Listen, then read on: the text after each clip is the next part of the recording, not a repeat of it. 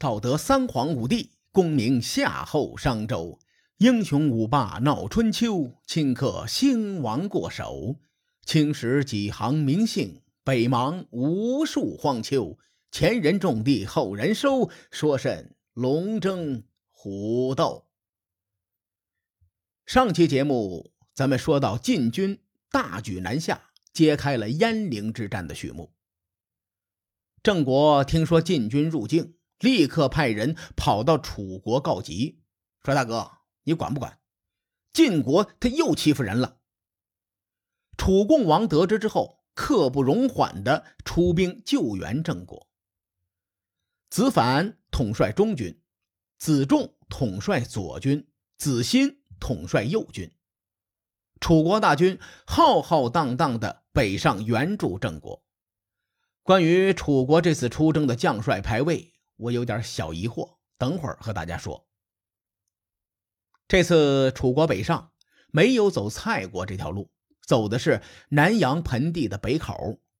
因为史书有记载，说楚军经过申县时，子反曾经问楚国老臣申叔时：“此战胜败如何？”申县和武城是在同一条路上。结合楚共王驻扎的武城这个细节，我觉得楚国这次北上是有备而来，这是战术上的小细节。如果我们从战略上考量的话，楚国的盟友秦国前几年在麻遂之战中被打蔫了，而晋国呢又联合中原诸侯与吴国联盟，所以楚国的外交上陷入了困境。楚共王在伐谋和伐交上接连失利，伐兵成为了最后的选择。换句话说，楚国这个时候就准备拼死一搏，把国运堵在战场上。申叔时是楚庄王时代的元老，在楚国德高望重。他听到子反的询问，沉吟了一下，从德、行、祥、义。礼信六个方面对战争进行了阐述。德是品德的德，刑是刑罚的刑，祥是吉祥的祥，义是道义的义，礼是礼乐制度的礼，信是诚信的信。这六个字，他的这番话又叫做“申叔时论战”，貌似最近中学课本里有这篇文章。楚国的子反脾气不太好，他听见申叔时的长篇大论，就打断说：“得得得得得得得，啰里吧嗦了半天，我也没听明白。你预测一下战果就行了。”申叔时摇摇头，说：“现在楚国内忧不断，对外又陷入了外交困境，而且撕毁了弭兵会盟的约定，挑起战事。当下正是农忙的季节。”楚国却兴兵打仗，国内国外民怨载道，谁还愿意为楚国血战到底呢？这事儿你看着办吧。我估计呀，我再也看不到你了。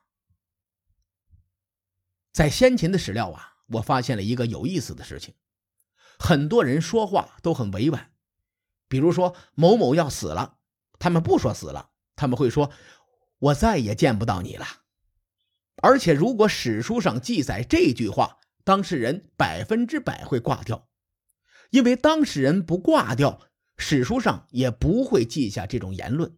所以说呢，这些都是神预言。此时，申叔时的意思是：子反呐，我估计你小子要挂了，你就好自为之吧。子反没把申叔时的话放在心上。继续向前行军。郑国去楚国求援的使者快马加鞭回到郑国，大伙就询问楚国的动向。这个使臣说：“楚军行军太快了，经过险要关隘，从不休整阵列。行军太快，暴露了楚军急躁；军容不整，暴露了楚军无组织、无纪律。这种又急躁又没有纪律的军队。”够呛能赢啊！公元前五百七十五年的五月，晋军率先渡过黄河，他们刚一过河，就收到楚军即将抵达的消息。士奎吓了一跳啊，当时就想着班师回朝。这个人的胆子确实小，在几场战役当中，这老兄都是主和派。世奎建议说：“我们假装害怕，逃避楚军，行不行？这样能够舒缓晋国的压力。”与诸侯作战，这不是我能做的事儿啊！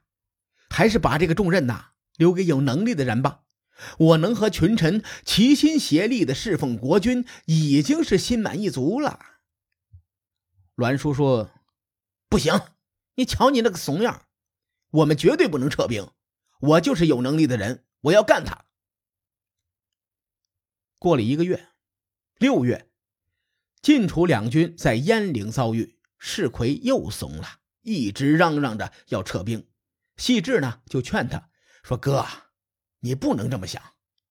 当年秦郡韩元之战，晋惠公溃不成军，这是国耻；晋敌的姬之战，主将先轸冲进敌营战死，这也是国耻；晋楚的邲之战，主将荀林父兵败溃逃，这更是国耻。”这些晋国的奇耻大辱历历在目，您是知道的。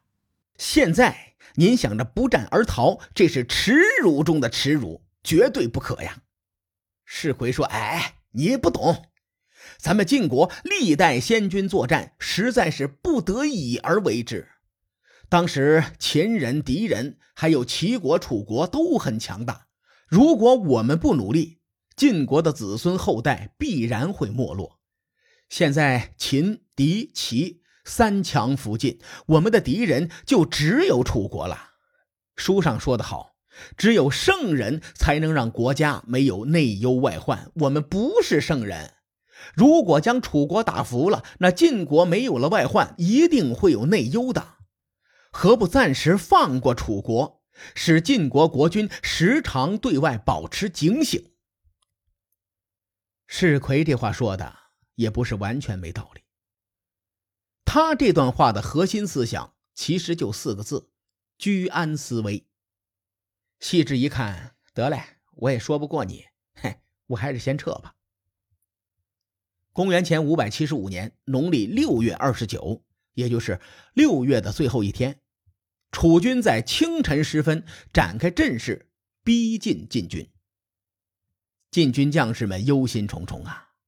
众人担忧敌军占据有利地形，世奎的儿子范宣子快步走进军帐之中。他对父亲说：“爹，我们塞井一造，在自己的军中列阵，并且疏散前面的行列，留作冲刺的距离，应该也够用。”大伙别奇怪啊，怎么世奎的儿子为啥姓范呢？世奎又名范文子。他儿子叫世盖，也便是范宣子。有个成语叫“塞井一灶”，便出自范宣子的这段话里。这个成语比较生僻啊，我给大伙解释一下。在春秋时期，行军打仗经常会挖井取水，用来起灶做饭。塞井的意思是将井给堵死。一灶的意思呢，就是把灶头移平。塞井一灶的成语和破釜沉舟是同义词，都表示决心很大、义无反顾的意思。世奎一听儿子这么说，当时气得一蹦三尺高，拿起大哥就把儿子赶了出去，骂道：“国家存亡全凭天意，你个毛孩子懂个球！”栾书作为中军将，在鄢陵之战中发挥了定海神针的作用。他并没有慌乱，也没有将战争的胜负寄托于天意上。栾书说：“楚军心浮气躁，只要我们坚守阵营，楚军不出三天定会撤退。我们趁他们撤退的时候出击，一定能获胜。”细致同志很认同栾树的观点，他补充。说楚军呐有六大弱点，对我们来说是好机会。第一，楚军两个统帅不和。这里的统帅指的是子仲和子反。史书上没有记录子仲和子反怎么不和，我也找不到这句话的根据。不过有一点细节倒是值得我们深思，这就是我本期节目一开头说的小疑惑。列位，您想啊，子仲作为楚国的令尹，是楚国最大的官员，但此次出征呢，楚国的中军统帅是子反，右军统帅是子仲。从这一点来看。可能是楚国内部有权力斗争，才会出现这种令尹屈居右军的现象。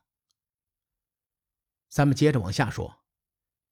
细致说，楚军的第二个弱点是楚共王的亲兵已经年老，没有后备力量；第三个弱点是楚军的仆从军正军，他们的队列很不整齐，列阵不整齐，容易拖累楚军主力。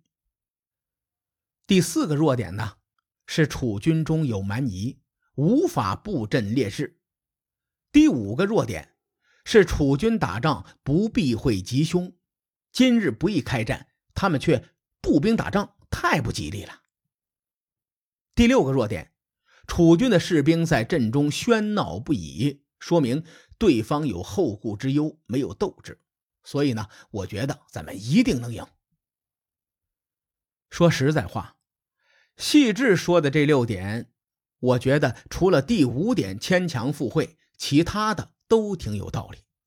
或许是楚共王太想战胜晋国了，因此在鄢陵之战前，楚军犯了贪功冒进的兵家大忌。咱们反观晋国，他们在栾书的统帅下不急不躁，冷静分析，如此一来呢，在鄢陵之战的战前准备中。晋军就胜出一筹。